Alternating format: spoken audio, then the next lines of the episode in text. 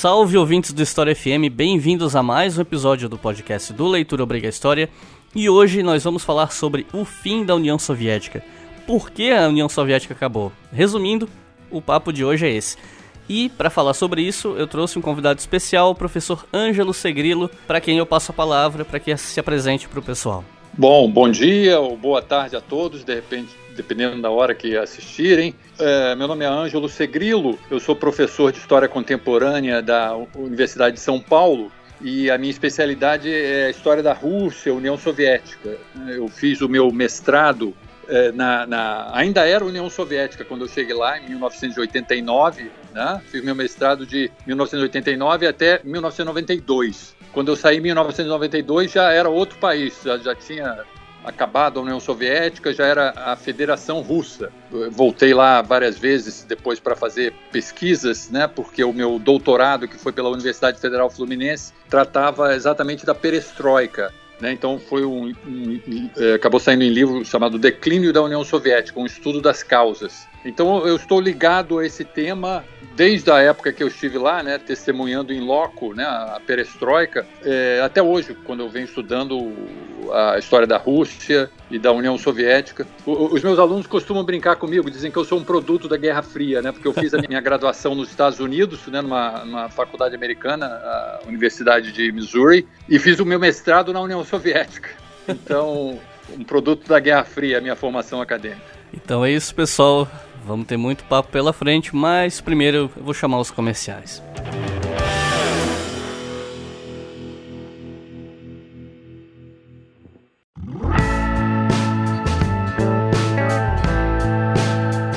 Nos comerciais de hoje eu vou tentar ser mais rápido, mais conciso. Quer dizer, talvez. Não, não vou, não vou. Mas é assim.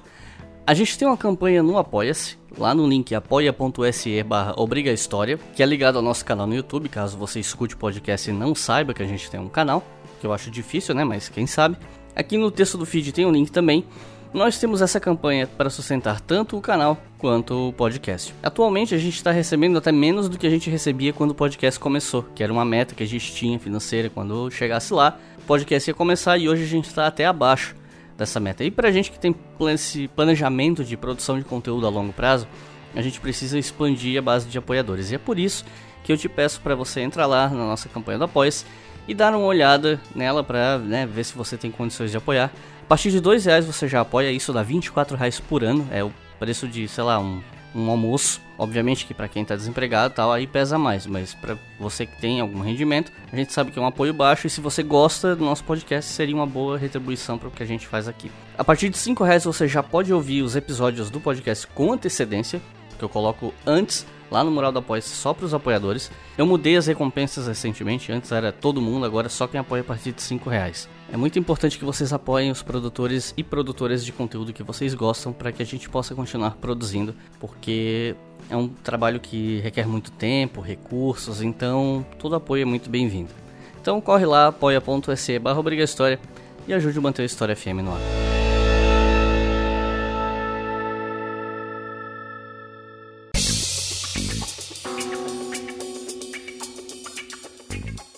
E o outro anúncio que eu tenho para fazer está diretamente ligado ao tema desse episódio. Como vocês sabem, no fim dos episódios do História FM, eu peço para os convidados e convidadas darem uma dica de leitura para quem está ouvindo, entender mais sobre o tema ou sobre algum aspecto do que foi conversado no episódio. E um dos livros que está sendo recomendado lá no final é o livro Os Russos, publicado pela editora Contexto e escrito pelo próprio Ângelo Segrelo. E por que, eu estou falando especificamente desse livro? É porque se você entrar no site da editora Contexto, que é editoracontexto.com.br, e comprar esse livro, na hora de fechar a compra você usa o cupom HISTORIAFM, tudo junto, sem acento, e vocês vão ganhar 30% de desconto. O site já dá 15%, mas aí, no caso, com esse cupom você ganha 30. Não é cumulativo, tá? Não vai para 45, são 30. Mas ainda assim é um baita desconto. E o livro vai para R$ 39,90. Então, pensa bem, é um baita de um desconto. E é exclusivo aqui desse episódio. Esse cupom é só para esse episódio aqui. Quem tá ouvindo é que vai ter acesso. Então é um, digamos assim, que um mimo da editora Contexto para vocês que ouvem o História FM. E se vocês já leram o livro, ou caso vocês comprem o livro, a partir da, desse cupom, vocês podem procurar a gente lá no Twitter, arroba HistóriaFM, FM maiúsculo, tá? No Twitter. E fala lá pra gente o que, que você acha do livro. E a gente quer saber o que vocês acham do livro do Ângelo Segrilo. Então é isso, agora chega de conversa e vamos por episódio. Não se esqueçam, editoracontexto.com.br.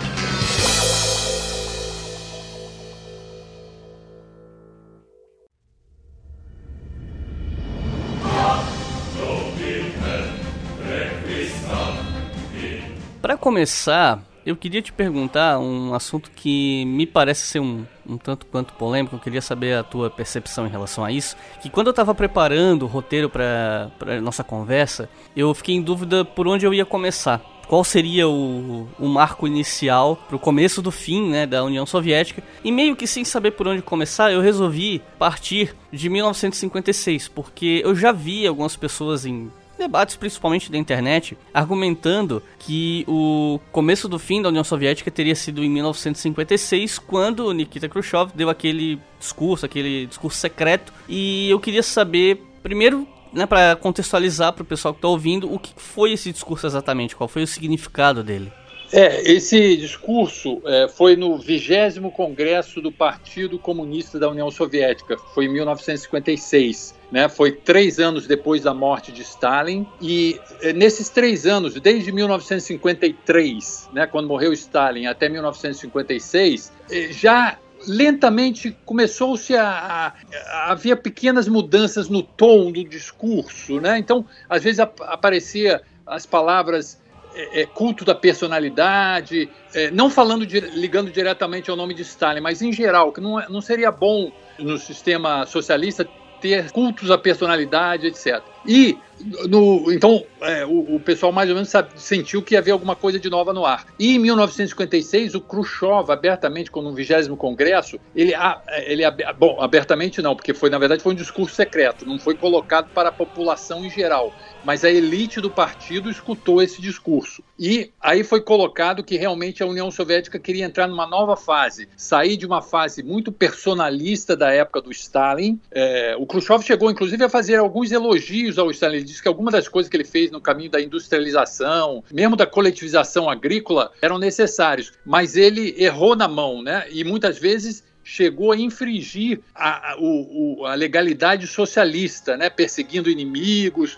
etc. E isso foi falado abertamente. Por que, que, ele era secreto? Porque era somente para a liderança do partido, né, os membros mais influentes do partido, e aí esses membros do a ideia era que os membros do partido passassem, sem fazer muito alarde, a uma nova política, né, a partir dessas revelações. Só que esse, esse discurso é, é apareceu no Ocidente, e aí, de repente, o mundo inteiro já estava sabendo. Agora, dentro da União Soviética, esse discurso só foi publicado mesmo oficialmente durante a perestroika. Né? Então, era, era o maior discurso, o maior segredo de polichinelo da história, porque muita gente ficava sabendo também dentro da União Soviética pela coisa do exterior. É, como havia muita censura, a população não tinha muita certeza, mas notava-se que tinha mudado o tom totalmente né, na, nos, nos nos jornais, revistas em relação ao Stalin. Até o hino da União Soviética mudou, né? Tirou menções de Stalin, colocou a Lenin, se eu não me engano, algo assim. É, exatamente, havia menções a Stalin e foi tirado na letra. E eu vejo é, muita controvérsia em relação ao conteúdo desse discurso, principalmente a partir de é, interpretações políticas, né? De um lado eu vejo gente que afirma que o discurso foi importante para revelar crimes de Stalin, ou da NKVD e tal. Mas por outro lado, tem gente que afirma que esse discurso estava cheio de mentiras e até mesmo era uma tentativa do Khrushchev de tirar o dele da reta, entre aspas, já que ele teria feito parte né, do governo Stalin num, alto cargo. Então, qual é a tua percepção sobre isso, baseado nesses anos de leitura sobre história soviética? É, é realmente, esse discurso, ele rachou os comunistas no mundo inteiro, né? É, aqui no Brasil, por exemplo, né? Agora nós passamos a ter a partir dali né, o, o, o partido, é, o que viria a ser assim depois, né, o Partido Comunista do Brasil e o Partido Comunista Brasileiro. O Partido Comunista Brasileiro seguiu a linha de Khrushchev, né, a linha de Moscou, e o Partido Comunista do Brasil rompeu com Khrushchev, né, dizendo que ele estava se tornando revisionista, né, seguindo mais ou menos o caminho que a China seguiria posteriormente. Então, é, isso foi um, realmente foi um abalo no movimento comunista no mundo inteiro. Na maioria dos países rachou em, em dois em dois partidos, quem era contra e a favor. Então, é, muitos dizem que é, a partir daí, né, dizem que a União Soviética entrou num caminho mais revisionista, que não era mais revolucionária, a China acusou ela de ser assim, né? De tentar uma convivência pacífica com, com o capitalismo do Ocidente. Então é uma grande discussão. Eu acho que é uma questão de discussão de estratégia revolucionária, aí eu acho que não há nem nem ninguém totalmente certo, nem totalmente errado. Há alguns é, argumentos de cada lado, dependendo do que você mira, né? É, podem estar certos. É, agora, eu não acho que, por exemplo, o extremo de achar que o, ah, o Khrushchev queria destruir. Também falaram isso do Gorbachev depois, pelo menos inicialmente, né? Falam até hoje, né? Queria destruir a União Soviética. Eu não acho que era assim. Ele queria reformá-la por um caminho que alguns diziam que era revisionista e não revolucionário. Assim, é uma coisa que eu tenho visto até hoje em dia mesmo. Eu vejo muita, muita retórica de crítica pesada ao Khrushchev e Gorbachev com seguindo essa linha mesmo de que quiseram acabar com a União Soviética e tal. Mas enfim, você estava falando sobre essa coisa de que havia um discurso de que Khrushchev tinha adotado uma linha reformista de conciliação com o capitalismo, com as potências capitalistas. E, e me parece, a julgar pelo, pelo minha, minha pouca leitura a respeito da história soviética, que Khrushchev, de fato, na medida do possível, tentou uma política mais conciliadora com o Ocidente, apesar de eventos como a crise dos mísseis, mas talvez principalmente depois da crise, uma política mais conciliadora e aí eu queria saber se isso de fato faz sentido e se isso teria tido alguma influência no processo que tirou o Khrushchev do poder. É, o, o, é, o Khrushchev realmente ele, ele, colocou, assim, com todas as letras, né, a proposta de uma coexistência pacífica entre os dois sistemas. Na, é, o que ele propunha é que a competição passasse é, do setor militar, da área militar, para a área econômica. Qual dos dois sistemas daria uma melhor vida às suas populações? Né? Olhando de hoje, a gente pode achar até engraçado, dizendo, mas como é que ele queria se comparar, por exemplo, com os Estados Unidos, etc. Mas naquela época era muito diferente a dinâmica. Eh, na época, naquela época que o Khrushchev estava, no finalzinho dos anos 50, início dos anos 60, a União Soviética estava crescendo muito rapidamente, quatro, uh, o produto interno bruto da União Soviética crescia quatro vezes mais rápido que dos Estados Unidos. Em 61, o Khrushchev falou: em 20 anos ultrapassaremos os Estados Unidos não só em produção, como em produtividade e chegaremos ao comunismo. Hoje em dia isso parece uma tremenda bravata, mas na época não pareceu assim, porque lembra, a União Soviética crescia quatro vezes mais rápido. Se você simplesmente é, é realmente derivasse o crescimento que havia até ali e projetasse 20 anos no futuro, em menos de 20 anos a União Soviética, naquele ritmo, quatro vezes mais rápido que os Estados Unidos, ultrapassaria os Estados Unidos. E lembra, foi a época em que a União Soviética lançou primeiro satélite ao espaço, lançou o primeiro homem ao espaço. Então parecia que a União Soviética, porque uh, em todos os outros campos ela poderia talvez estar imitando, né, espionagem industrial, etc. Mas no espaço ninguém, ela não poderia estar imitando ninguém. Ela passou à frente. Então naquele momento foi de tremenda euforia naquele campo e, e, achavam que realmente poderiam ultrapassar os Estados Unidos. Um dos que levou isso a sério, essa ameaça de ultrapassar, foi o presidente Kennedy. O, o Kennedy mandou fazer uma reforma educacional nos Estados Unidos porque ele achava que os Estados Unidos estavam dando muita ênfase é, na área de humanidades, né, as áreas menos úteis para o desenvolvimento tecnológico, como história, como a nossa área de história, filosofia, sociologia e, o, e os soviéticos estavam muito em cima de física, é, química, matemática, e ele mandou dar um reforço nessas áreas chamadas de exatas, né? E levou a sério, né? Aquela competição toda. Essa postura do, do Khrushchev, ela teve relação com o processo de retirada do Khrushchev do poder? O que, que levou à queda do Khrushchev? Não, o, é, aí são vários fatores. Aí é, é uma congruência de fatores, né? Primeiro que eu falei assim, ó, na virada dos anos 50 para os anos 60, né, no início, estava muito otimista, parecia que a União Soviética ia ultrapassar realmente os Estados Unidos. Só que alguma coisa aconteceu ali no final dos anos 60, principalmente 70 e 80, que aquele crescimento todo que estava tendo diminuiu. Por isso que o Gorbachev começou aquela eh, reforma lá na frente, porque aí a União Soviética estava crescendo quase que no mesmo ritmo nos anos 80 dos Estados Unidos. Aí nunca ultrapassaria assim, né? Então alguma coisa mudou posteriormente, e é isso que eu analiso no meu livro, Declínio da União Soviética, um estudo das causas. Exatamente é, é, esse declínio até antes da perestroika mesmo, né? Assim, a desaceleração econômica. Mas, especificamente, Khrushchev, ele foi deposto em, em, em outubro de 64, né? Foram, foi o ano dos golpes. Nós tivemos nosso golpe aqui em, em 1 de abril de 64, né? e eles estiveram lá em outubro de 64. O Khrushchev, ele fez reformas muito profundas, mas ele era meio voluntarista, isso é verdade mesmo. Essa palavra voluntarista às vezes era usada meio como palavrão, mas é, assim, num sentido mais técnico, realmente, ele às vezes se entusiasmava com campanhas. Por exemplo, a famosa campanha, talvez você tenha ouvido falar, da, das terras virgens. Que ele uhum. fez. O que, que ele fez? Ele pegou uma, umas áreas virgens no Cazaquistão, que é, que é tipo a Amazônia, vamos dizer aqui, né? É, não é bem assim, mas comparando aqui com o Brasil, né? E ele disse: vamos aumentar a produção agrícola, vamos dobrar a produção agrícola, é, fazendo enviando muita gente ao Cazaquistão, ampliando a fronteira agrícola, e ele realmente gastou um dinheirão. É como gastamos aí com a Transamazônica, etc. Transportou um monte de gente, eh, fez plantações, e realmente nos primeiros anos aumentou muito a produção agrícola. Mas aí a natureza é fogo, a questão da ecologia, você não pode ir fazendo assim, ao Deus dará as coisas na ecologia. É, nos outros anos houve erosão, porque eh, onde tinha floresta, fizeram pasto, fizeram e aí, nos, eh, apesar de um grande aumento da produção, também é um custo muito alto também, porque gastaram muito dinheiro com todo aquele transplante de gente, equipamento, etc., para ampliar a fronteira agrícola. Houve uma grande ampliação da produção nos primeiros anos, mas depois com erosão e outros problemas, inclusive financeiros para manter aquele ritmo, eh, notou-se que eh, na verdade, o tiro estava saindo pela culatra. Era melhor uma coisa mais gradual e menos ofensiva à natureza. Então, houve é, outras dessa coisa. A, o próprio discurso secreto dele rachou o movimento comunista internacional, como nós vimos, e isso aí criou muita gente. É, dois países, na Hungria e na Alemanha Oriental, mas principalmente na Hungria, que foi mais forte. Na Polônia também teve uma na, Hungria teve um levante contra a União Soviética. A Hungria soviética se levantou contra a União Soviética e muitos disseram que isso foi culpa do Khrushchev, que disse que ah, o Stalin mantinha todo mundo, né?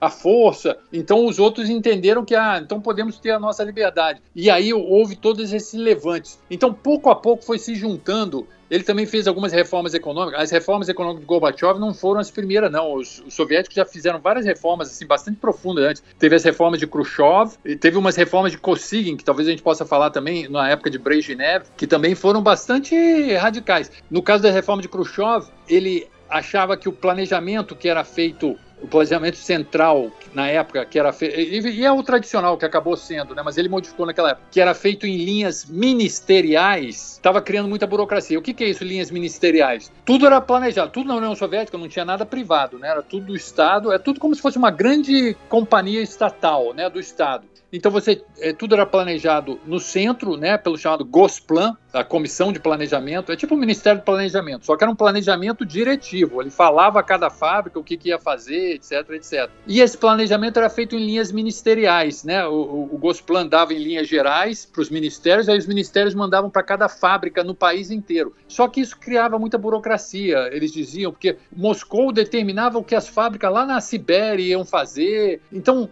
às vezes o cara de Moscou não sabia as condições locais. Então, eles descentralizaram o planejamento, fizeram as chamadas comissões regionais de economia, que é Sovnarose em russo, que era assim, o, foi descentralizado o planejamento. Eles achavam que assim, ah, o, a comissão do Nordeste, vamos dizer, como se fosse aqui no Brasil, do Nordeste, ela entende melhor do Nordeste, ela planeja tudo ali. A comissão do Sul planeja no Sul. E fez isso. Só que aí criou também uma confusão, porque aí, aí, aí não ficou um planejamento central, ficaram vários. Então criou alguns gargalos. E principalmente a última gota no negócio foi a crise dos mísseis em Cuba, né? Que aí ele é, quase que criou uma guerra nuclear e pareceu que ele recuou, porque na crise dos mísseis em Cuba, o, o, a União Soviética estava colocando mísseis, o presidente Kennedy bancou botou os navios lá e disse: daqui não vai passar. E aí os navios soviéticos voltaram. Então isso pareceu uma derrota da União Soviética. Na verdade, não foi uma derrota assim completa, não, porque na verdade houve um acordo não escrito entre o Khrushchev e o Kennedy de que é, a União Soviética retiraria os seus, os seus mísseis lá, né? Porque Cuba é poucos quilômetros dos Estados Unidos, né? Como se estivesse no quintal. Então, pô, botar míssil nuclear lá é um negócio que os Estados Unidos não podiam aceitar. É, retiraria seus mísseis, mas em troca, duas coisas. Os Estados Unidos não tentariam mais invadir Cuba e retirariam os mísseis que eles tinham também na Turquia, que fica bem ao lado da União Soviética. E realmente o, o Kennedy e os presidentes posteriores cumpriram esse acordo é, não escrito, nunca mais tentaram invadir Cuba e retiraram depois, na, na, é, bem discretamente, os mísseis da, americanos da Turquia. Então não foi uma derrota tão grande como a maioria das pessoas pensa, mas não deixou de ser uma perda de prestígio, né? E aí é, teve também um ano de má colheita em 62, ano de 62 para 63, é, tudo isso junto acabou fazendo com que a economia piorasse ali, como eu falei, nos anos 60, e aí o, o Khrushchev foi deposto em 64, acusado de ser voluntarista demais. E depois que o, que o Khrushchev caiu, né, entrou, começou o governo do Leonid Brezhnev, que foi, Brezhnev foi um governo longo, assim, eu acho que foi o segundo mais longo, né, depois de Stalin. E ele ficou marcado por, entre outras coisas, o encerramento da corrida espacial, né, e, assim, vários fatores, né, tipo, a revitalização das memórias da vitória na Segunda Guerra Mundial, entre as outras questões, como as reformas que você citou. Como você enxerga o legado do governo Brezhnev para a União Soviética nos anos 1980? É, o, o período Brezhnev é muito interessante, porque ele é muito longo e, na verdade, a gente tem que ver ele por fases. Porque quando eu cheguei lá na União Soviética, no meio da perestroika, eu, eu, o pessoal falava muito a época de Brezhnev, você já deve ter visto isso como a era da estagnação, é, porque a União Soviética, aquilo que eu falei, cresceu muito nas décadas de 30, 40, 50, até uma partezinha de 60, mas depois foi desacelerando, assim, muito final de 60, 30, 40, 50, ela crescia acima quase de 10% ao ano, né? Nos anos 60 cai para 7% no início, nos anos 70 pouco acima de 5%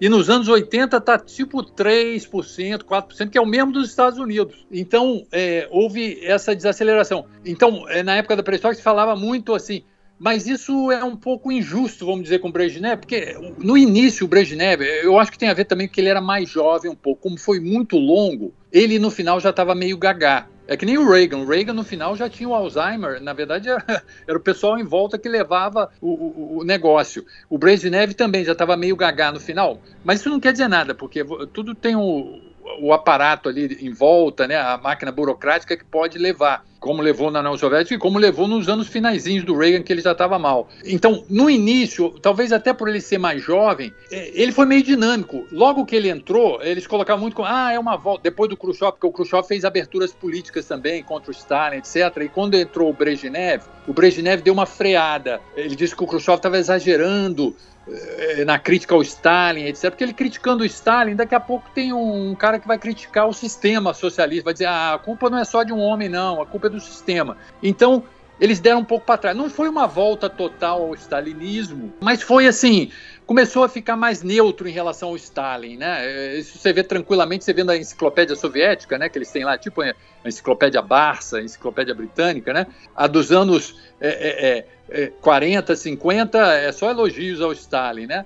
A da, a da época do final dos anos 50 com Khrushchev é, critica muito o Stalin. A do final dos anos 60 com Brezhnev, o Stalin fala assim: ah, foi um, teve erros e acertos. Né? Então não foi uma volta total ao stalinismo, mas foi uma, uma, uma checada. E no início ele tentou fazer isso que eu falei as reformas econômicas de Gorbachev não foram as primeiras, como muito pensa, assim, meio radical. Houve as, aquelas reformas de, do Khrushchev, que ele tentou descentralizar, regionalizar o planejamento, e houve também as reformas chamadas de Kosygin, as reformas de Kosygin, em meados dos anos 60. Kosygin era o primeiro-ministro do, do Brezhnev. É, então, o Kosygin, eles já notavam, os, os soviéticos já sabiam é, o pessoal fala muito assim, ah, os líderes soviéticos são velhos, gagá, mas isso não quer dizer nada, porque na verdade tem toda uma entourage em volta dele, tem toda uma máquina burocrática de pessoal mais jovem que sabe o que está acontecendo no mundo, é mais dinâmico. Então eles estudavam o que estava acontecendo no mundo e estavam vendo as transformações. Né? A gente estudando a, economia mundial, a gente sabe que eh, nos anos 60 e 70 houve uma grande passagem do Fordismo para o chamado pós-Fordismo, né? o Toyotismo, etc. O Fordismo, que era um, era um sistema mais baseado em standardização, era mais rígido, passou-se para os paradigmas de especialização flexível, que chama. Flexibilidade era muito importante no Toyotismo, né? no pós-Fordismo. E os soviéticos estavam estudando isso. Então, o Kosygin, é, ele fez uma. A, os, os, dois primeiros anos do Gorbachev na economia pareciam muito os primeiros anos da reforma de Kosygin, que era uma tentativa de flexibilizar o sistema. Eles achavam que o sistema soviético de planejamento central, é um negócio meio burocrático, meio rígido, ele funcionou bem no, no, início, quando era preciso muito assim concentração de esforços em algumas áreas prioritárias, né, tipo siderúrgica, etc. Só que depois, quando a economia já criou aquela base industrial mínima, aí ela, ela tem que se diversificar, tem que ficar mais sofisticada. Aí você precisa de mais criatividade nas pontas, criatividade nas fábricas. É, porque, por exemplo, as fábricas russas, pelo sistema soviético, que funcionou na maior parte do tempo, elas não tinham nem que fazer contrato de fornecimento entre si, elas já recebia tudo do centro. O centro dizia: olha, você vai receber tanto de matéria-prima, vai fazer tantos produtos, e aí esses produtos você vai mandar para a fábrica tal. Então, eles não tinham nem que fazer contrato contrato entre si as fábricas, todo mundo era, só cumprir ordens, né? Tava tudo ali.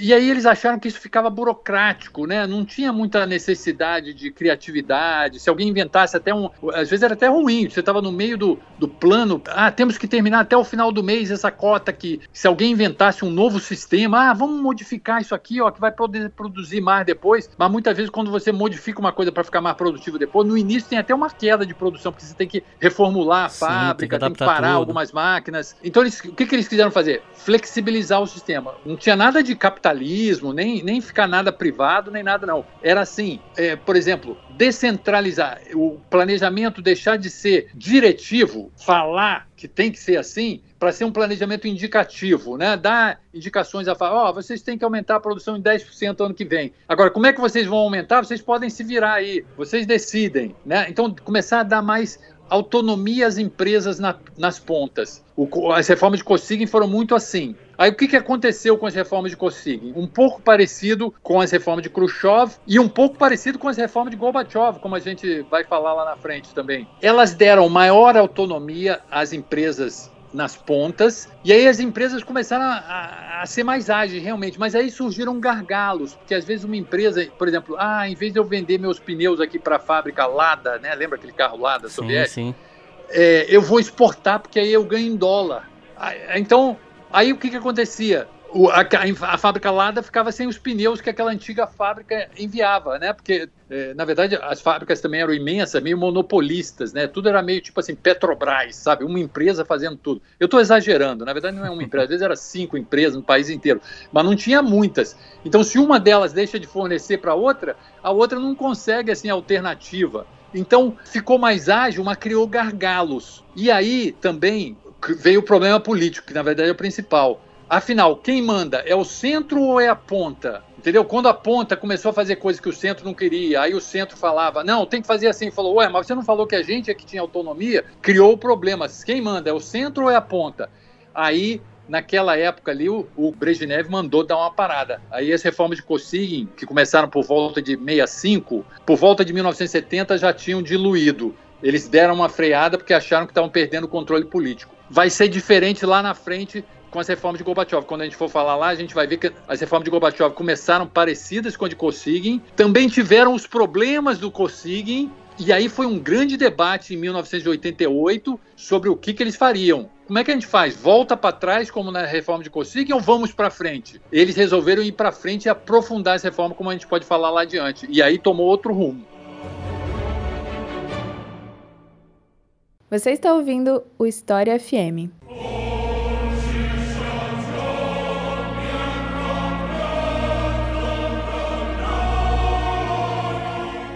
Nos anos 80, a União Soviética passou por uma desaceleração muito forte em termos de economia e, um, e foi uma década politicamente cheia de instabilidades, até não só por questões internas, mas também pressão externa tal. Por exemplo, pensando aí em termos de questão interna, o fato de ter tido quatro líderes em quatro anos, né, entre 82 e 85. Então, focando primeiro na questão econômica, quais teriam sido as causas dessa desaceleração? Teria sido principalmente as despesas uh, com questões militares e os problemas do setor agrícola, ou uh, seria mais do que isso? Olha, é, essa questão é, é exatamente a cerne, o cerne do que foi a minha, na verdade, minha tese de doutorado, né? Que foi esse livro que eu falei, O Declínio da União Soviética, um estudo das causas. Eu, eu, eu me detive exatamente o declínio da União Soviética já mesmo antes da perestroika, né? Porque o, o Gorbachev, no início da perestroika, ele falava que estava preocupado com a desaceleração econômica da União Soviética nos últimos anos, né, principalmente nessa época de revolução científico-técnica. Então, já é, é mesmo antes da perestroika, eh, já vinha um, um, um, período de desaceleração econômica. Como, como, a gente, como eu mencionei, nas décadas de 30, 40, 50, até o início de 60, a União Soviética teve alto crescimento econômico, né? nas primeiras décadas acima de 10% ao ano, é como se fosse milagre econômico. Né? Só que no final dos anos 60, é, já diminuiu para baixo de 10% ao ano, já estava volta de 7%. Né? Nos anos 70, a média ficou um pouquinho só acima de 5%, e nos anos 80 diminuiu para 3, 4%. Né? Então, é, isso, o Gorbachev falou que isso, é, ele começou a perestroika muito em cima desse problema de desaceleração econômica e logo num período em que a revolução científico-técnica estava se tornando cada vez mais forte. Né? Então, é, quando eu analisei, eu cheguei à conclusão que essa coincidência temporal de haver uma desaceleração econômica exatamente à medida que a chamada terceira revolução industrial ou terceira revolução tecnológica ou revolução da informação, né, é, vinha se passando, né? Porque essa terceira revolução industrial que chamam é a revolução da, da eletrônica, da computação, né? Ela, ela vinha se formando desde os anos 50, ela é uma junção da computação, que começou nos anos 50, embrionariamente, né? mas aí era só na área científica, aqueles computadores que ocupavam o andar inteiro, né? juntado à robótica dos anos 60, né? porque aí a, a computação que estava só na área científica, né? com aqueles computadores imensos de um andar inteiro, entrou com a robótica nos anos 60 na produção. E nos anos 70 se completou o esqueleto dessa revolução, terceira revolução industrial, revolução da informação, quando essa computação invadiu a área social como um todo, porque aí vieram os microcomputadores, né, os computadores pessoais. Né, a computação que nos anos 50 eh, ficava só restrita na área científica, eram computadores caríssimos, né, entrou com a robótica, né, na, área da produção nos anos 60 e nos anos 70 invadiu os lares das pessoas, invadiu a área social como um todo. Então se completou esse esqueleto da terceira revolução industrial, revolução da informação, etc. O esqueleto básico, né? Depois ela vem se desenvolvendo mais. E exatamente nessa época é, o, o, o, a, houve a desaceleração da União Soviética. Será que isso foi coincidência? mera coincidência temporal, eu cheguei à conclusão que não, estudando muito o, o sistema soviético, como passava, e e aí eu estudei o declínio da União Soviética não apenas como o que estava acontecendo internamente na União Soviética. Eu notei que eu tinha que estudar isso junto, conjuntamente com o que estava acontecendo no mundo inteiro, porque isso afetou a União Soviética. O que estava acontecendo no mundo inteiro nessa época da, da Revolução da Informação? Estava havendo uma passagem da era do Fordismo para o pós-Fordismo. O Fordismo, que se formou na, na primeira metade do século XX, é, era um sistema é, assim bastante rígido, né? É, era formado de é, assim um, controles que eles chamam de verticais de informação e comando, né? Você tinha a correia transportadora, né? E a gerência mandava aumentar ali a, a velocidade da correia e todo mundo tinha que seguir isso. Então era muito de cima para baixo, é, fluxos verticais de informação e comando. E era um sistema muito rígido também, porque era baseado em standardização. Para as coisas ficarem mais baratas, tudo tinha que ser produzido standard, padronizado. Né? O Ford até falava, os meus clientes, no início, né? os meus clientes podem comprar carro de qualquer cor, desde que seja preta. Ele só vendia carro preto no início, porque ficava mais barato, né? Padronizava, ficava mais barato cada unidade produzida. Então havia uma essas três qualidades básicas, né? Era um sistema rígido, porque era baseado em padronização, com fluxos verticais de cima para baixo, né, de informação e comando, e uma ênfase muito grande em quantidade, né, economia de escala. Quanto mais você produzir de um mesmo produto, mais barato ele vai ficar. Isso aí serviu na primeira metade né, do, do, século XX, o mercado estava crescendo, etc. Na segunda metade do século XX, apareceu no Japão um outro sistema, né, porque o Japão do pós-guerra não tinha mercado em larga escala. Então, a, a, a chamada economia de escala não funcionava com ele. O que, que eles fizeram? Eles usaram a chamada economia de escopo, economia de variedade. Como não tinha uma larga escala para produzir um monte de um mesmo produto para ficar mais barato, eles criaram um sistema super flexível que passava da produção de um modelo para outro rapidamente. Né? E eles fizeram isso utilizando as novas técnicas da terceira revolução industrial. Então, as máquinas passaram a ser máquinas flexíveis agora que tinha o chamado controle numérico, né? Controle numérico é você ter uma caixinha ali com, com, com, com, com programa de computador que faz a máquina ser rádio em tantos ângulos, muda para tal ângulo, muda para tal ângulo. Então, uma máquina pode fazer vários trabalhos diferentes. E aí, os trabalhadores não precisa ficar igual na fábrica Fordista, que ele tem que acionar a máquina que só faz uma coisa o tempo todo. Então, os trabalhadores passaram a ser polivalentes, as máquinas também, máquinas flexíveis.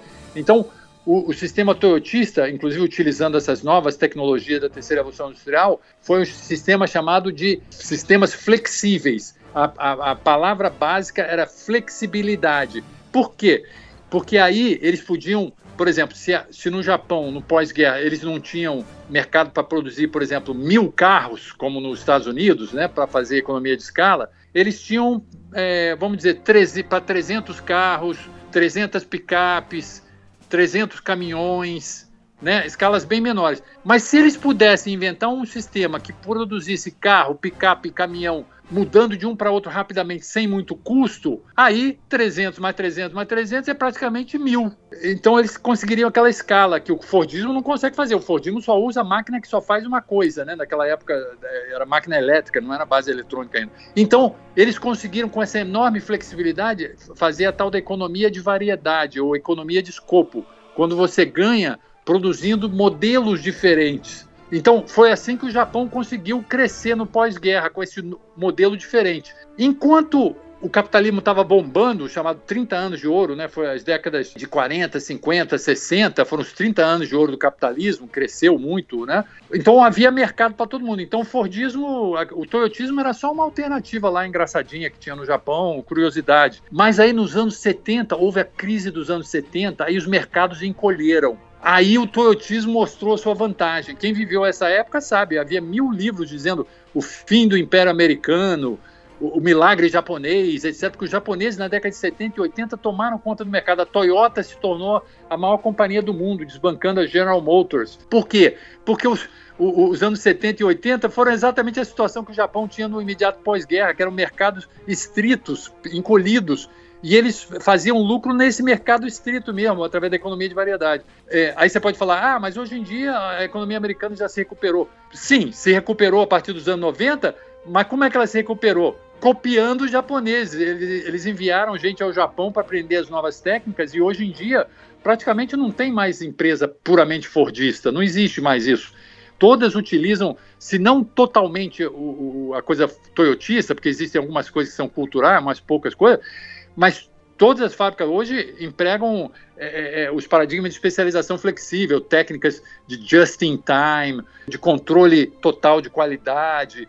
Né? Então, hoje em dia, o desenvolvimento é, é, é, nessa base de paradigmas de especialização flexível, que são paradigmas que enfatizam a qualidade, não é só quantidade, né? enfatizam a economia de escopo, não é só a economia é, de escala, de larga escala, tem fluxos mais horizontais de informação em comando. É, na, na fábrica, o trabalhador tem mais autonomia para cuidar da qualidade diretamente e é mais flexível. Então é bem diferente do Fordismo. O Fordismo é rígido, fluxos verticais de informação de comando e ênfase em quantidade. Né? O toyotismo, os novos paradigmas, é, eles são flexíveis, fluxos mais horizontais de informação e comando né? e ênfase em qualidade, não só em quantidade. E o que, que tem isso a ver com a União Soviética? A União Soviética, se você reparar, nos anos em que o Fordismo era o paradigma mais avançado no Ocidente, ela cresceu, é, acompanhou bem, aliás, crescia mais rápido ainda.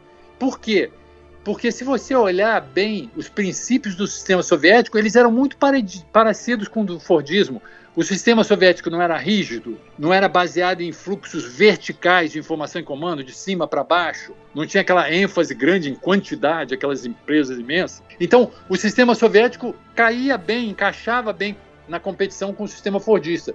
Agora, quando a competição com a parte mais avançada do Ocidente se tornou a competição com os paradigmas flexíveis, aí a União Soviética teve dificuldade de adaptar o seu sistema torná-lo mais flexível. Como a gente viu, houve várias reformas, mesmo antes do Gorbachev, houve outras reformas, como a de Khrushchev e principalmente a de Kosygin, que tentaram fazer essa flexibilização do sistema, mas não foram para diante, porque quando começaram a dar problema ali, a quem manda, o centro ou a periferia, eles recuaram. E o Gorbachev que já estava numa situação mais desesperada, porque a União Soviética já estava praticamente igual aos Estados Unidos, aí nunca, nunca é, alcançaria os Estados Unidos. Ele resolveu ir adiante quando houve aqueles problemas iniciais. A gente pode falar com mais calma depois das diferentes fases da perestroika. É, eu acho que a gente já pode até começar falando da, falando da perestroika, né? Porque eu imagino que as pessoas ouvem falar na perestroika, né, Glasnost, mas nem todo mundo sabe exatamente o que foi, né? E menos ainda como funcionou, porque saber as definições básicas é uma coisa, mas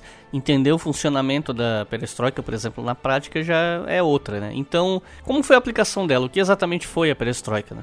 É, a perestroika foi uma constatação né, do, o, o Gorbachev ele tem um livro que foi inclusive publicado em português, né, Perestroika, Sim. Novas Ideias para o Meu País e o Mundo. É, eu tenho esse livro. E, é, exatamente. Foi ele, ele, no início da perestroika ele explicou o que, que ele estava fazendo. E aí ele explicou que a União Soviética, é, que tinha crescido muito, né, anos 30, 40, 50, parte dos 60, nas duas últimas décadas estava desacelerando e pior ainda, logo numa época de revolução científico-técnica. Então eles tinham que fazer alguma coisa. E, e no início, não, não, tinha nada de. não pensavam em ir para o capitalismo, ninguém falava em capitalismo, nem nada assim. A ideia era flexibilizar o sistema. Como eu falei, era muito parecido no início, as, as medidas iniciadas da Perestroika com as reformas de Kosygin. Era uma tentativa de reacelerar. Tanto que a palavra de ordem no início era uskorienie, em, em russo, uskorienie quer dizer aceleração acelerar o desenvolvimento econômico, que estava desacelerando nas últimas décadas. As primeiras medidas foram muito parecidas com a reforma de Kosygin, dar maior autonomia às empresas na, na ponta,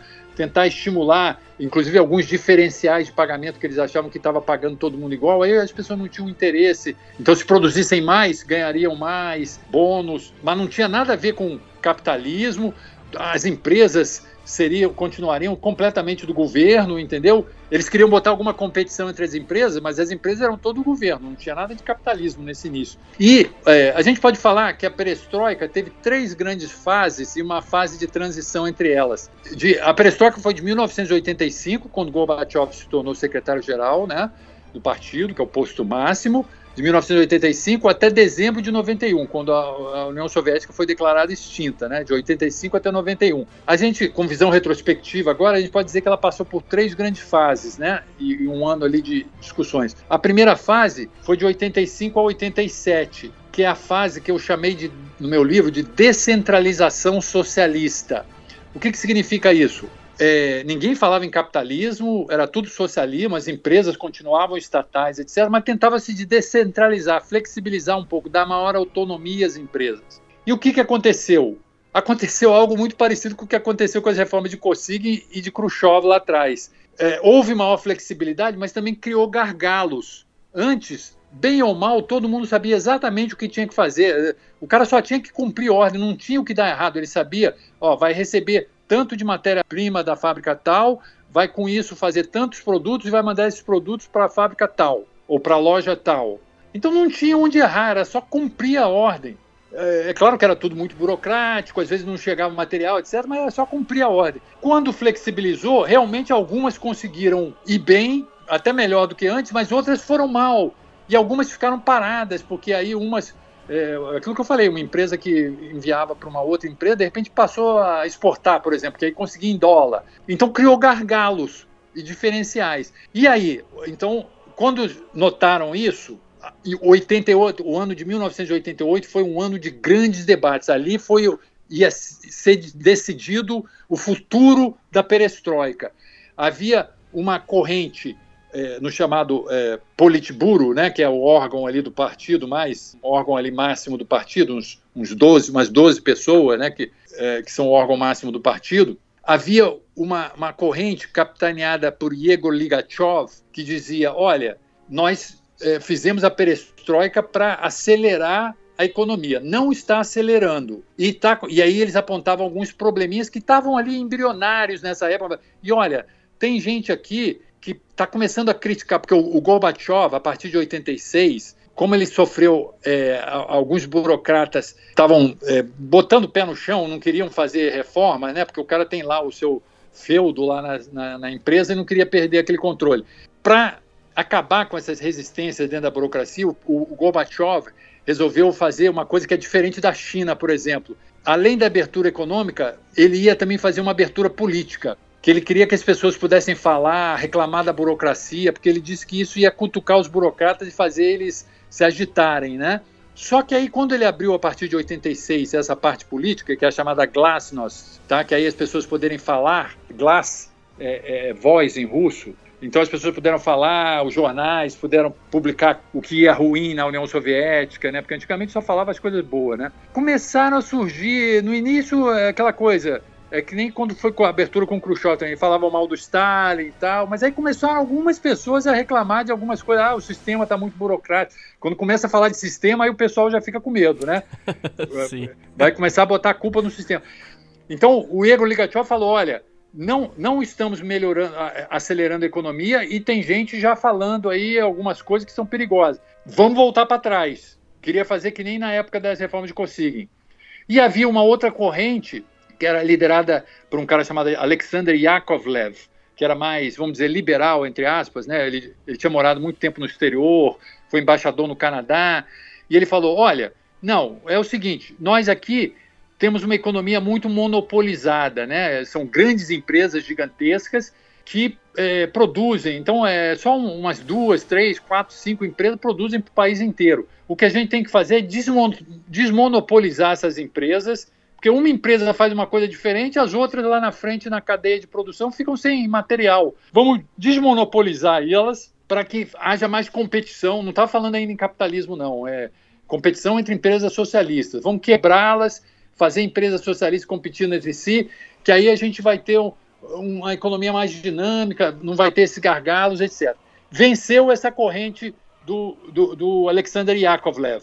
E aí eles entraram então no escuro, porque ah, em toda a tentativa de reforma anterior eles pararam naquele ponto. Ali eles resolveram ir adiante. Foi a fase que eu chamei no meu livro de economia de mercado, que foi a fase ali de 89, primeiro é, é até é, 89 e 90. O que, que era economia de mercado? Economia de mercado não quer dizer que é capitalismo necessariamente. Né? Isso era uma grande discussão que tinha lá na época da perestroika, quando estava lá. Economia de mercado significa capitalismo? Aí eles falavam que não, porque a economia de mercado já existia muito antes do capitalismo. Né? De, desde Fenícia, não sei o quê, você tinha os mercados lá. Né? Sim, só, sim. só que o mercado era, era, era, marginal, né? ele não ocupava a economia como um todo. A maioria da economia era era agricultura, etc. Né?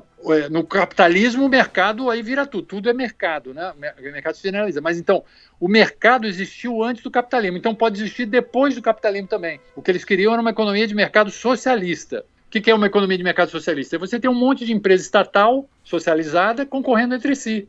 É uma economia de mercado que está concorrendo, mas não tem capitalista, não tem nada. Então foi isso que eles propuseram ali. Depois que acaba aquele ano de discussões de 88, vence a corrente do Alexander Yakovlev, 89 e 90, eles começam a botar cada vez mais elementos de mercado. Só que, aí o que, que acontece? A situação não melhora, ao contrário, piora muito, porque aí começaram a surgir mil outros pro problemas porque, por exemplo, começou o problema das nacionalidades também. A União Soviética era formada mais de 100 nacionalidades diferentes. Aí, com a abertura da perestroika, elas começaram a reclamar cada um dos seus problemas. E aí fechava, uma fechava, uma não mandava produto para outra.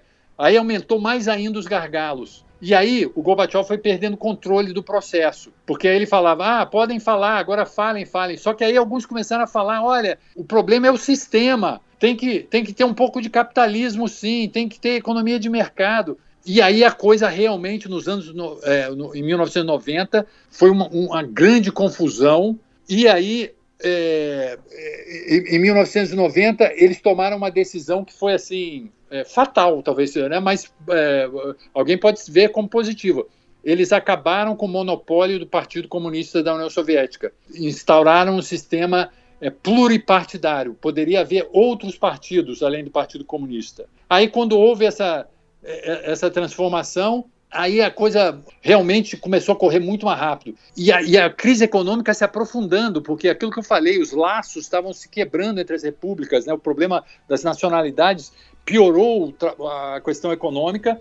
Em 91, a situação estava meio catastrófica mesmo, ameaçando até ter guerra entre algumas regiões. A Armênia e Azerbaijão estavam quase em pé de guerra pela região chamada Nagorno-Karabakh. E em, em agosto de 91, uma, uma, uma parte dos auxiliares de Gorbachev achavam que ele estava perdendo a, a, razão. A União Soviética, eles tinham medo que ia se desintegrar, porque tinha tido um referendo se as pessoas queriam que acabar com a União Soviética ou não.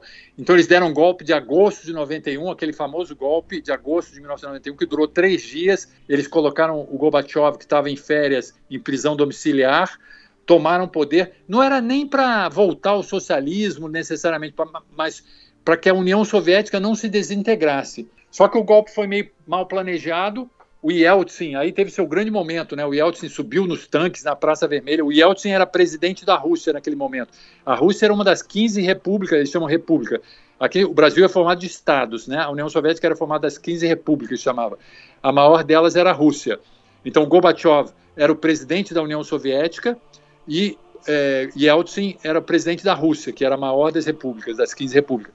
E aí Yeltsin subiu nos tanques em Moscou, e aí houve uma reação popular, e aí esses golpistas caíram. Aí o Gorbachev voltou, só que quando o Gorbachev voltou em agosto de 91, ele já não tinha mais poder nenhum, estava totalmente desmoralizado, porque os, que, os golpistas que deram o golpe eram, eram todos em volta dele, todos eram auxiliares dele. Então o Yeltsin, que teve, ficou com grande prestígio ali, de agosto de 91 até dezembro de 91, que foi o final da União Soviética, o Yeltsin e as outras repúblicas começaram né, a entrar em acordo para acabar a União Soviética. Cada cada uma das 15 repúblicas viraria um país. Só que elas não chegavam a um acordo como fazer, porque o país era tão interligado, aquilo que a gente falou, né? Às vezes uma empresa fornece para o país inteiro, não conseguiam chegar a um acordo como separar, né? É que nem a União Europeia, se fosse separar hoje, né? Lá, lá a Inglaterra está tendo problema. E aí, em dezembro de 91, os presidentes da Rússia, Ucrânia e Bielorrússia, que são as três repúblicas eslavas daquelas 15, quer dizer, o Yeltsin e mais os presidentes da Rússia, da Ucrânia e da Bielorrússia, disseram: olha, nós estamos saindo da União Soviética unilateralmente. Quem quiser, venha com a gente. Nós vamos criar a Comunidade dos Estados Independentes aqui com a gente. Quem quiser, venha com a gente. Mas nós estamos saindo da União Soviética unilateralmente. Aí, quando eles saíram, aí o Gorbachev viu que não tinha jeito mesmo. Aí acabaram decretando o final, a desintegração da União Soviética. E ela deixou de existir no finalzinho de dezembro, de quando o Gorbachev passou a maleta nuclear ao, ao, ao, Yeltsin, né, que era presidente da Rússia, e, e aí as 15 repúblicas que formavam a União Soviética se tornaram 15 países independentes, 12 deles acabariam formando a SEI, Comunidade de Estados Independentes. É tipo uma tentativa de criar lá no final uma União Europeia, mas nunca chegaram tão perto disso. Agora, três delas, as três repúblicas do Báltico, Letônia, Lituânia e Estônia, eh, não quiseram saber de nada do resto da União Soviética e se tornaram independentes, não entraram na SEI, na Comunidade dos Estados Independentes. Então, a Comunidade dos Estados Independentes é formada de 12 das antigas 15 repúblicas, né? menos aquelas do Báltico, Letônia, Lituânia e Estônia.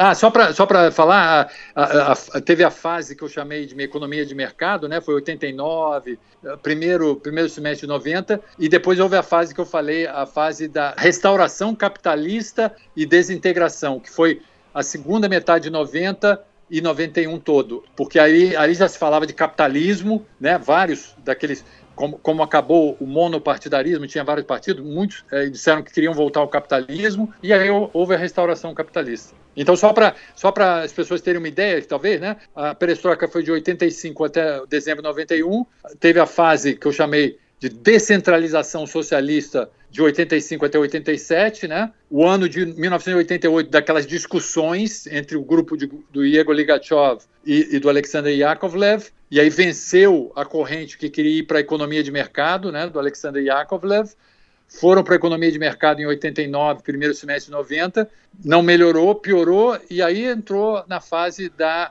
eh, restauração capitalista e desintegração, né? O, o último de 90, o último semestre de 90 e 91. E só voltando um pouquinho no tempo para a gente finalizar esse bloco, é um, é um que a gente está falando aqui, mas tem alguma relação, até porque foi um argumento que eu comecei a ouvir de novo com força esse ano, por conta da série de TV da HBO, que é em relação ao acidente em Chernobyl. Que eu já ouvi muitas vezes muita gente argumentando que o incidente em Chernobyl teria sido politicamente muito importante do ponto de vista negativo, né, para a União Soviética. Uh, teria sido importante o impacto internacional do acidente e na desmoralização do governo Gorbachev e a futura queda da União Soviética. E aí a minha pergunta é, você concorda com essa afirmação ou tu acha que isso é uma perspectiva um pouco exagerada dessa situação? É, é colocar assim, Chernobyl foi é, assim uma das causas lá próxima do final da União Soviética? Não, assim não. Mas ele foi muito importante, foi um marco importante pelo seguinte: bom, primeiro porque foi uma catástrofe, né? Sim, sim. Mas segundo é que ali é que a Glasnost mostrou se seria real ou não, porque no início eles, a Glasnost é aquela é abertura para poder falar, né, criticar, etc. Né? Perestroika geralmente é a reconstrução como um todo, principalmente a parte econômica, né? E a Glasnost é a abertura mais política, para poder falar, fazer crítica, né, da imprensa. No início, eles tentaram abafar, como faziam antigamente. É, ninguém falava as coisas ruins que aconteciam, só sabia das coisas boas, né? Só que o Gorbachev acabou, é, não, mandando deixar falar tudo mesmo. É, é, ainda falaram, seguraram um pouquinho, assim, também era querer demais, né? Ter uma abertura total. Acho que, acho que nem no Ocidente aqui eles falam abertamente assim também, né? É, ah, sim, quando, acontece, é. quando acontece alguma coisa de Estado, assim, fica meio nebuloso. O pessoal é... gosta de falar, né? Porque acontecia essas coisas lá na União Soviética e ninguém sabia. Bom, muita coisa a gente não sabe aqui também, né? é, exatamente, exatamente. Mas ela foi importante porque ali a Glasnost provou que ela iria para frente né, não ficaria só no. Por, exemplo, na época do Khrushchev, o Khrushchev fez a crítica do Stalin, né? Aí houve uma abertura que ele chamava degelo, né? A, a, abertura do Khrushchev foi chamada de degelo, como aquele gelo tivesse, aquele gelo da censura tivesse caído um pouco, né? Assim, dissolvido. Só que era, era um degelo muito limitado, né? Porque o cara podia falar mal do Stalin, etc. Não podia falar nem do sistema, nem do Khrushchev, né? Que o diga Solzhenitsyn, né? O Solzhenitsyn foi publicado na União Soviética. Nos primeiros livros ele falava mal do Stalin. Quando ele começou a falar mal do sistema, do, do Khrushchev, aí foi mandado embora na União Soviética naquela época, né? A Glasnost também no início, é, ah, podemos, pode falar mal dos burocratas que trabalham mal, do Stalin, mas ali ah, uma coisa dizer que é, era um perigo, que podia causar um perigo para a humanidade. Tentaram no início segurar do estilo antigo, mas aí Gorbachev falou: não. Bom, então nesse sentido, Chernobyl foi muito importante. Fora o aspecto de catástrofe, né? Porque afetou o mundo inteiro, né? Um exemplo para o mundo e, e como é que fica aí a questão nuclear, que a gente vê que é muito. Qualquer catástrofe, né? Vê, vê no Japão como é que aconteceu lá, pode afetar aí todo mundo. É, mas fora isso, para a perestroika, eu não diria que ela decretou o fim da União Soviética, né, não, não é tão direto assim, mas principalmente para Glasnost foi um momento fundamental.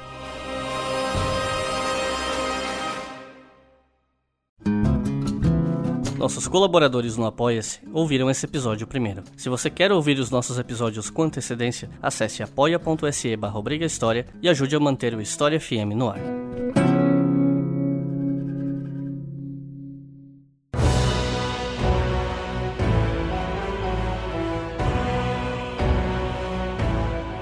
Bom, a gente já entrou em alguns uh, detalhes importantes em relação a a queda da União Soviética até né, o dezembro de 91 e eu só queria retomar um pouco esse processo final 89 e 91 por conta dos países da, da esfera soviética aos poucos conseguindo independência em relação a ela, principalmente em 89, que o, o principal marco ali é o Muro de Berlim, né? Qual a tua percepção em relação a esse processo e, e como esse processo desses países buscando suas independências, no caso Romênia, Polônia, Tchecoslováquia, etc., com, como isso afetou processualmente o fim da República? Claro, a gente já falou da questão das nacionalidades, né? Mas se a gente pudesse esmiuçar um pouco melhor isso. É, a questão das nacionalidades era mais interna da União Soviética, né? porque o, o, é, a União Soviética é formada de 100 nacionalidades, mais de 100 nacionalidades diferentes. Lá eles, eles têm um conceito de nacionalidade diferente da gente, hein? é bom a gente entender isso. Aqui, a nacionalidade de uma pessoa é determinada pelo princípio jurídico chamado ius soli, em latim, direito do solo nasceu aqui no Brasil, no solo brasileiro, primeira geração é brasileiro. Um casal de imigrantes japoneses vem para o Brasil, o filho deles nasce aqui, primeira geração é brasileiro. Na Rússia, países eslavos em geral, né, na União Soviética, a nacionalidade de uma pessoa não tem nada a ver com o local que ela nasce. É determinada pelo chamado ius sanguinis, direito do sangue. Ou seja, sua nacionalidade é a nacionalidade do seu pai ou da sua mãe, escolhe ao nascer. E não tem nada a ver com o local que você nasce. Então, na Rússia atual, você vai lá, é, é, é, na língua russa tem duas palavras para russo, ruski e rassian. Ruski é o que a gente chama aqui de russo étnico, né? aquele que o pai e a mãe é russa. Iraciano é qualquer um que nasce na Rússia, mas nem todos são Ruski. Né? Um checheno, por exemplo, ele é Iraciano. Ele, ele, ele é cidadão da Rússia como qualquer outro, pode ser presidente da Rússia, como qualquer outro, mas ele não é russo, russo étnico. Então, isso aí é um negócio que a gente não entende muito aqui, é, é uma coisa que propicia uma riqueza cultural imensa, né? Você vai na Moscou, você encontra mais de 100 culturas, 100 nacionalidades, mas também cria um potencial conflitivo muito grande. Então, a questão das nacionalidades é mais internamente dentro da União Soviética. Agora, tinha os países do leste europeu, que são aqueles países que se tornaram socialistas quando os tanques da União Soviética foram expulsando os alemães que tinham ocupado aqueles países. Então, ali a situação é diferente.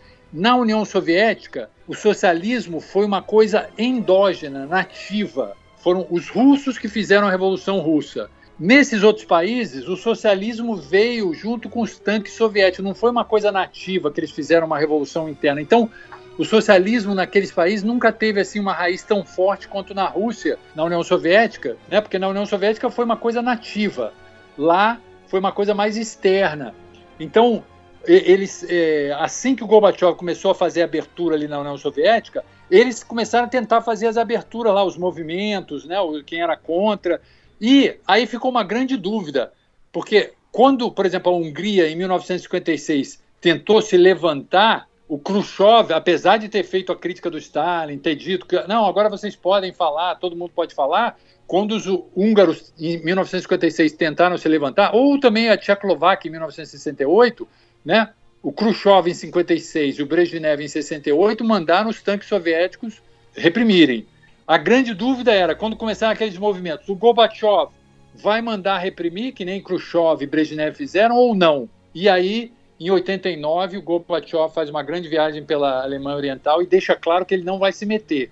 Ali a coisa, quem vai resolver são os cidadãos daqueles países com aqueles países, né, com os líderes daqueles países. E aí, é, é, então, naqueles países que o socialismo já não tinha tanta força, aqueles movimentos começaram muito rapidamente. E ali em 89, 90, vários países praticamente caíram né, no socialismo antes da União Soviética. E o Gorbachev não se meteu. Né? É, muitos criticam o Gorbachev por causa disso, ah, devia ter, né? mas o Gorbachev se defendia dizendo que ele queria um socialismo com liberdade, não um socialismo à força. Por isso é que foi muito mais rápido o processo naqueles países, porque o socialismo ali não tinha sido uma coisa nativa, né, como tinha sido na União Soviética, que os próprios russos fizeram a revolução. Então já não era uma coisa que estava muito é, é, é, assim enraizada.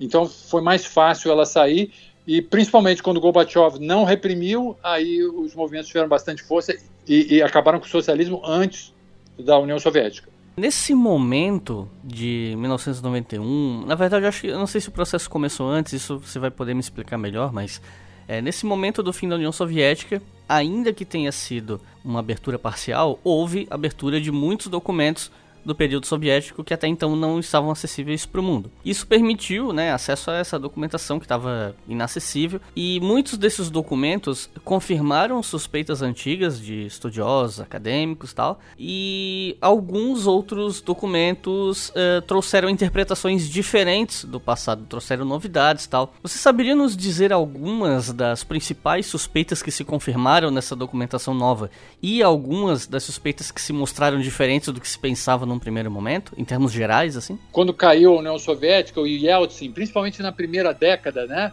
fez uma abertura de arquivos muito forte. Né? A abertura não é total. Eu tentei fazer pesquisa lá nos anos 90 sobre questão de dados militares, né, despesas militares no finalzinho da União Soviética, mas aí algumas coisas eles não abriam porque eu falei, pô, mas já acabou a União Soviética, mas aí eles achavam que a partir dali podia se extrapolar a força da Rússia naquela. Eh, né, tinha menos de uma década quando eu fui fazer lá o negócio, eh, então algumas coisas eles queriam manter secretas. Mas houve uma abertura muito grande, muito grande em vários setores, eh, isso aumentou em muito o nosso conhecimento, né, para não ficar no achismo, algumas coisas se confirmaram. Né? Agora, a história não é tão homogênea, né? assim, não há nenhum grande descoberta que vai mudar. Já se tinha várias vertentes, mesmo antes do final da Soviética, tinha várias vertentes sobre a história da Rússia. E cada uma delas, como se suspeitava, e os arquivos confirmaram isso, tinham parte da verdade, né? Principalmente quando duas se debatiam polarmente, elas tinham parte da verdade. Por exemplo, na historiografia russa, no Ocidente, assim, mainstream, né, houve um grande debate entre os chamados a literatura Cold Warrior, que eles chamam em inglês, né, a literatura eh, dos guerreiros da Guerra Fria, que eram aqueles é, historiadores bem tradicionais né, da época da Guerra Fria, que viam a União Soviética como totalitária, e os chamados os autores revisionistas da história social, que vieram ali a partir daquele ano rebelde de 68, né, os anos 70, que acusavam aqueles antigos historiadores assim muito né, da corrente totalitária de ver a coisa muito de cima para baixo, só olhar uma história de líderes, não olhar o povo. Então essa história social preferia ver a coisa mais de baixo. E aí eles viam que a coisa não era tão assim, só preto no branco, assim, né? Uma coisa má, ruim, só opressão de cima, né? A coisa era mais nuançada. Então, quando houve uma abertura, é uma coisa muito irônica, né? Porque quando houve a abertura dos arquivos, primeiro, esses é, Cold Warriors, a maioria deles deitou e rolou, falaram, viu, viram, nós estávamos certos, a União Soviética era um gigante de pés de barro, é, tinha muita opressão de cima. Né? O, é, ironicamente, o próprio Gorbachev hoje diz que a União Soviética era totalitária. Alguns alguns é, conceitos que no, no, no, Ocidente já estavam em baixa, totalitarismo, etc., foram resgatados pelos soviéticos quando eles puderam é, ver muita coisa do Ocidente, né, que não tinham acesso antes. Então, algumas correntes que aqui são consideradas meio antigas, tipo totalitário, é, teoria da modernização, tipo dos anos 60, eles recuperaram muito lá. Mas, então, essa corrente deitou e rolou nesse sentido. Os historiadores da história social, ele, eles sabiam que isso é uma visão muito. Isso não era, não estava desde o início, que eram gigantes com pés de barro, etc. Né? Foi um processo complexo que é, requereu várias fases, teve diferentes fases, em diferentes momentos poderia ter tido outros caminhos. Né? Eu mesmo falei aqui que eu acho que tem muito a ver com aquela passagem de Fordismo para pós-Fordismo. Então, não é que o, o sistema soviético era, foi sempre um gigante pés de barro. Não, na, naquela fase do Fordismo, anos 40, 50, 60, estava crescendo mais rápido que, os, que, o Ocidente, né? Só que depois passou a ter problema para se adaptar a uma nova, nova época, por exemplo, né? Então nada é tão simples assim. E aí os, os, historiadores da história social, usando os mesmos arquivos, vão mostrar que, olha, não é tão simples assim, não era só uma questão de opressão, né? Tinha é, várias correntes, tinha dissidências dentro da União Soviética, tinha, tinha várias correntes, mesmo dentro do partido, tinha umas correntes que lutavam contra certas coisas. Então, o, o, os arquivos, eles são muito importantes para a gente não ficar no achismo, senão fica um, um xingando o outro, dizendo você está errado, você está errado, mas ninguém tem base para afirmar nada.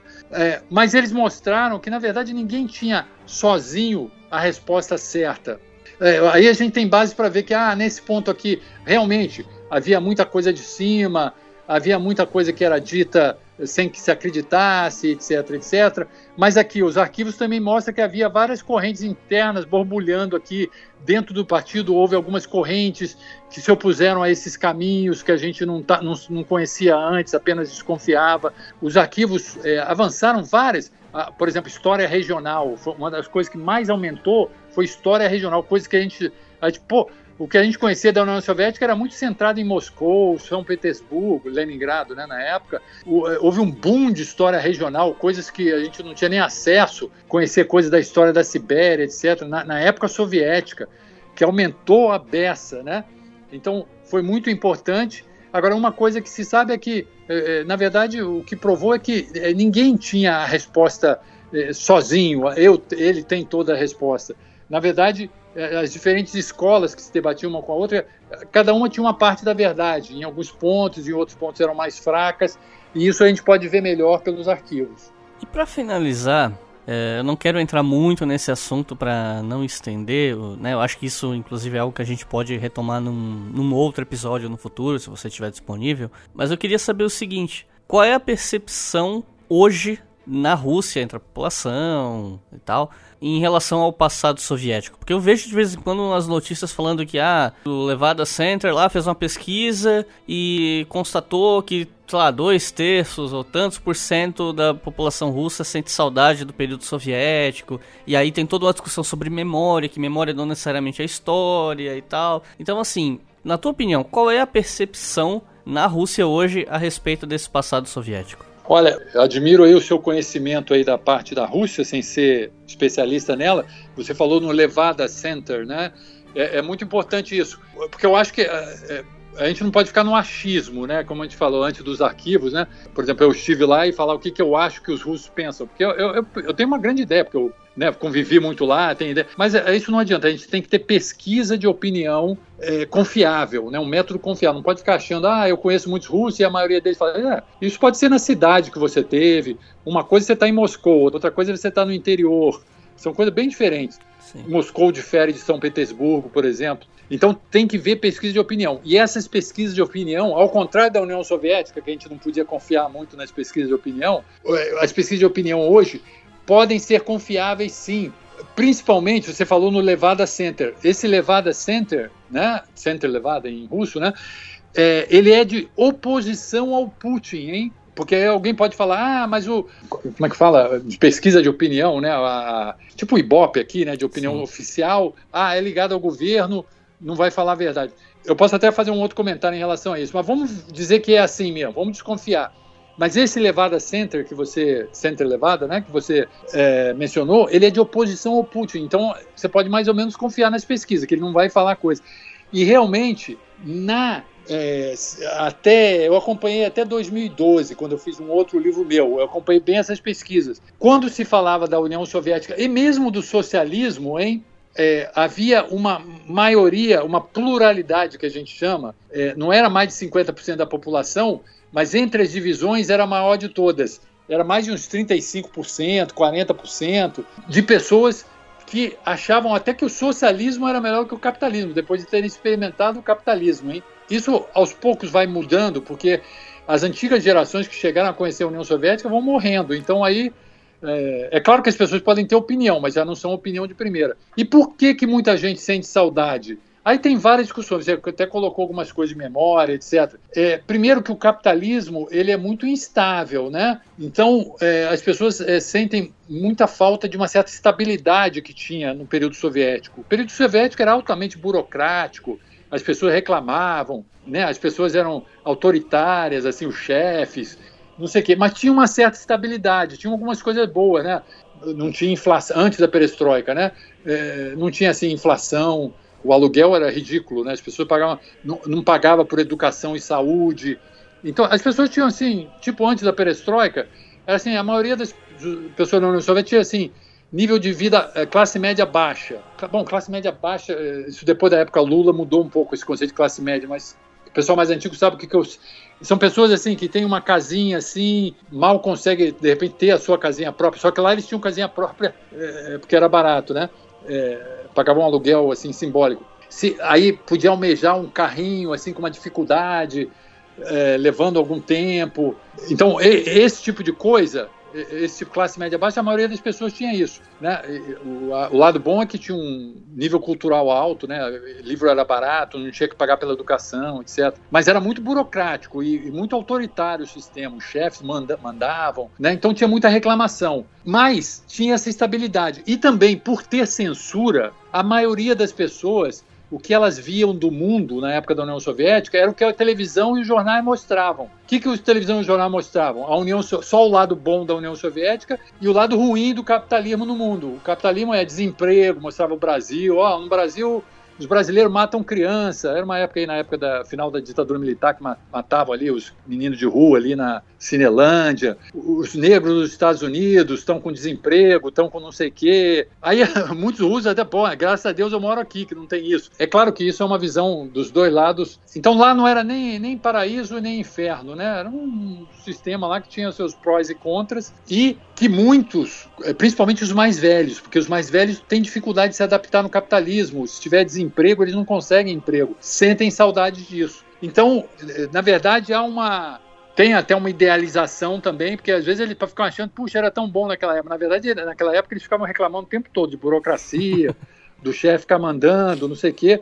Mas realmente tinha uns lados bons aí que eu falei, né? De classe média baixa, educação. Então, eu acho que quem quer saber o que, que os russos acham daquela época, olhem essas pesquisas, e essas pesquisas que você falou do Levada Center, que é um centro de oposição ao Putin, porque senão, se olhar dos outro, do outro, é, o Ibope de lá oficial, que é mais ou menos a mesma coisa também, é, podem dizer, ah, não, é porque é do governo. É, realmente o pessoal tem uma certa é, saudade daquele tempo, meio idealizada, é verdade, mas é um pouco por causa da estabilidade que tinha.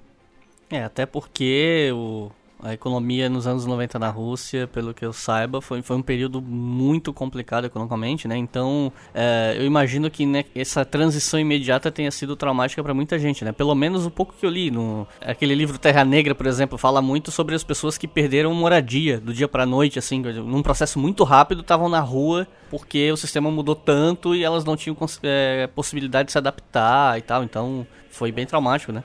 É, não, o, o, você falou bem, os anos 90 foram traumáticos para o russo, porque foi a passagem né, do capitalismo para o socialismo, mas foi uma passagem muito rápida. Foi muito rápida até de propósito, né, para não ter volta. Eles ficaram com medo de se demorar muito tempo, de repente não tem volta.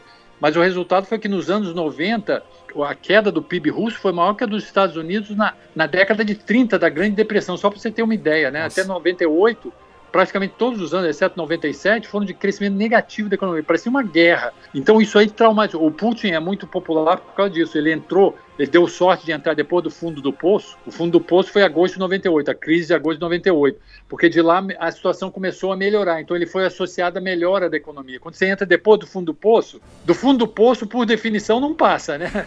Ou vai ficar ali para sempre, porque é difícil, ou a tendência é melhorar e principalmente porque o Putin entrou nos anos, ele entrou em 99 como primeiro-ministro e em 2000 como presidente. 99 e 2000 foi exatamente o ano que o preço do petróleo disparou, mas disparou assim, decuplicou. Ele aumentou 10 vezes. Ele, ele, é, em 98 ele estava um pouco abaixo de 10 dólares o barril. Dali a três anos ele estava em 148 dólares o barril, 10 vezes mais. Ou seja, quando Putin entrou, ele pôde botar em dia todos aqueles salários estatais, aposentadorias estatais que na época do Yeltsin viviam atrasado, né? Aí, por isso que ele teve uma popularidade muito grande. Foi a melhora econômica. Então, os anos 90 foram traumáticos para os russos. E aí, nos anos 90, eles perderam. Porque no início dos anos 90, eles estavam meio que idealizando o Ocidente. Fala, na época da perestroika, eles falavam muito mal do socialismo, né? Até para mudar, assim, né? Olha como é que na Suíça é, é, eles não falavam nem muito em, na época da perestroika, não era nem muito imitar os Estados Unidos, porque eles achavam o capitalismo muito selvagem. Eles falavam muito na Suécia. Olha lá, Suécia, queremos ser igual à Suécia, que não é um capitalismo assim igual aos Estados Unidos, tem uma preocupação social e não tem a opressão que tem aqui na União Soviética. Eles achavam que iriam mudar, se tornar uma Suécia. Só que nos anos 90 não se tornaram uma Suécia. Aí perderam assim, a ilusão com o Ocidente. Pô, o capitalismo é isso. Aí por isso que muita gente nos anos posteriores passou a meio que idealizar a antiga União Soviética. Ele fala, pô, para ficar igual os anos 90 eu preferia ficar na União Soviética. Então por isso que é uma certa idealização do passado ali, por causa daquela estabilidade antiga.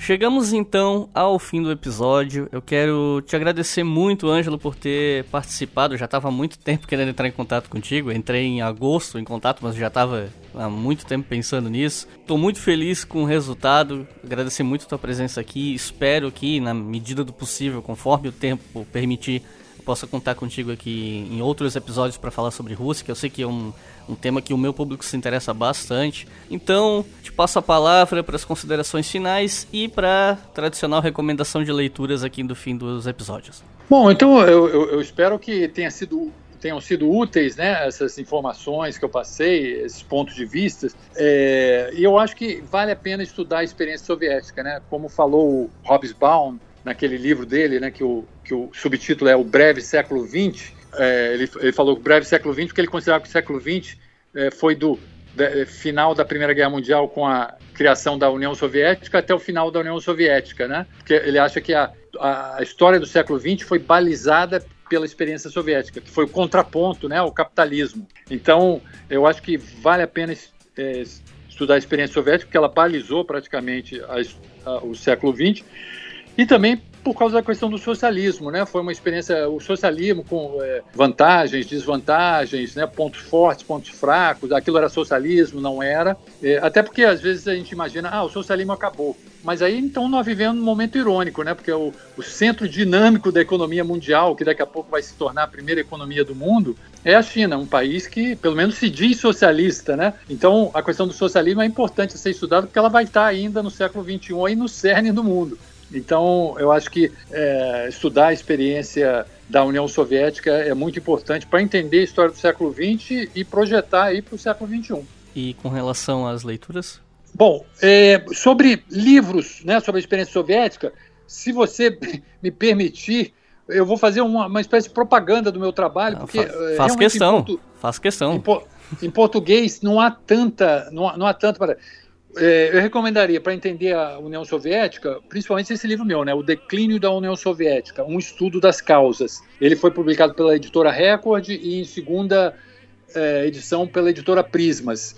Agora, isso aí foi minha tese é, de doutorado. Se alguém quiser, pode é, colocar na internet Reconstruindo a Reconstrução, que é o, é o, é o título da minha tese, né?